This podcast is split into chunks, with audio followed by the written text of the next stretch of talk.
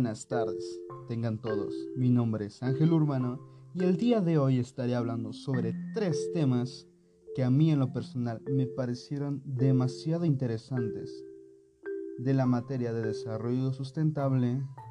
Y bueno, sin más preámbulos, comencemos con este podcast.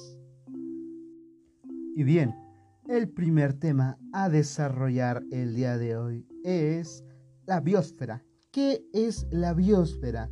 Más que nada, muchos la catalogan como una especie de envoltura viva. Vaya, en pocas palabras, una forma de vida que gracias a esta se efectúan varios ecosistemas locales.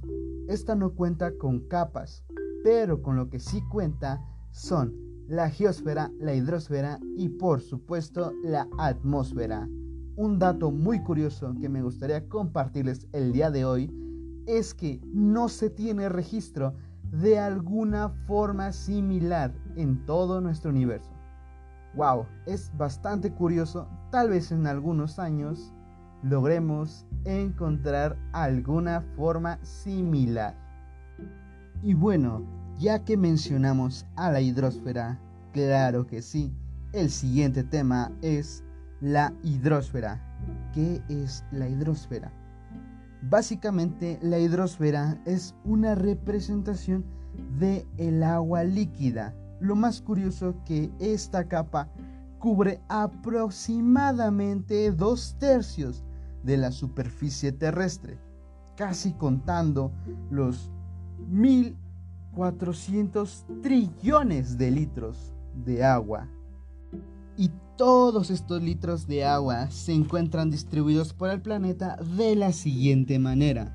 Océanos están conformados por un 93,69%, las aguas subterráneas con un 4,12%, las aguas interiores y glaciares con un 1,65%, embalses y lagos con un 0,019%, humedad de los suelos con un 0,006%, humedad atmosférica con un 0,001% y finalmente agua de los ríos con un 0,0001%.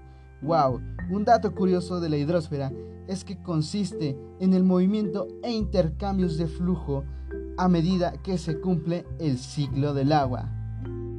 El siguiente tema a desarrollar el día de hoy es la atmósfera. Esta es una capa homogénea de gases concentrada alrededor del planeta. Gracias a la gravedad, esta se mantiene en su lugar. Aproximadamente abarca unos 10 mil kilómetros de distancia por la superficie.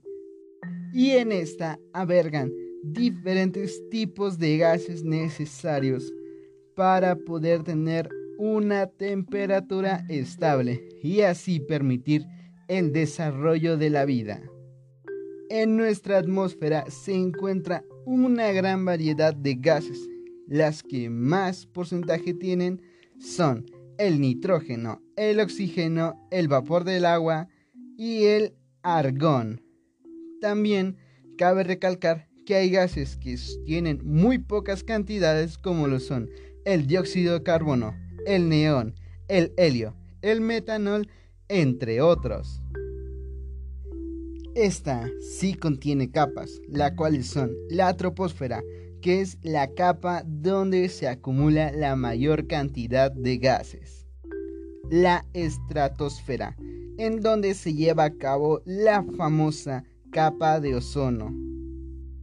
La mesósfera, que es la capa intermediaria de la atmósfera. La ionosfera o termosfera. En esta se presenta aire muy poco denso, lo cual permite oscilaciones de temperaturas drásticas dependiendo la intensidad solar.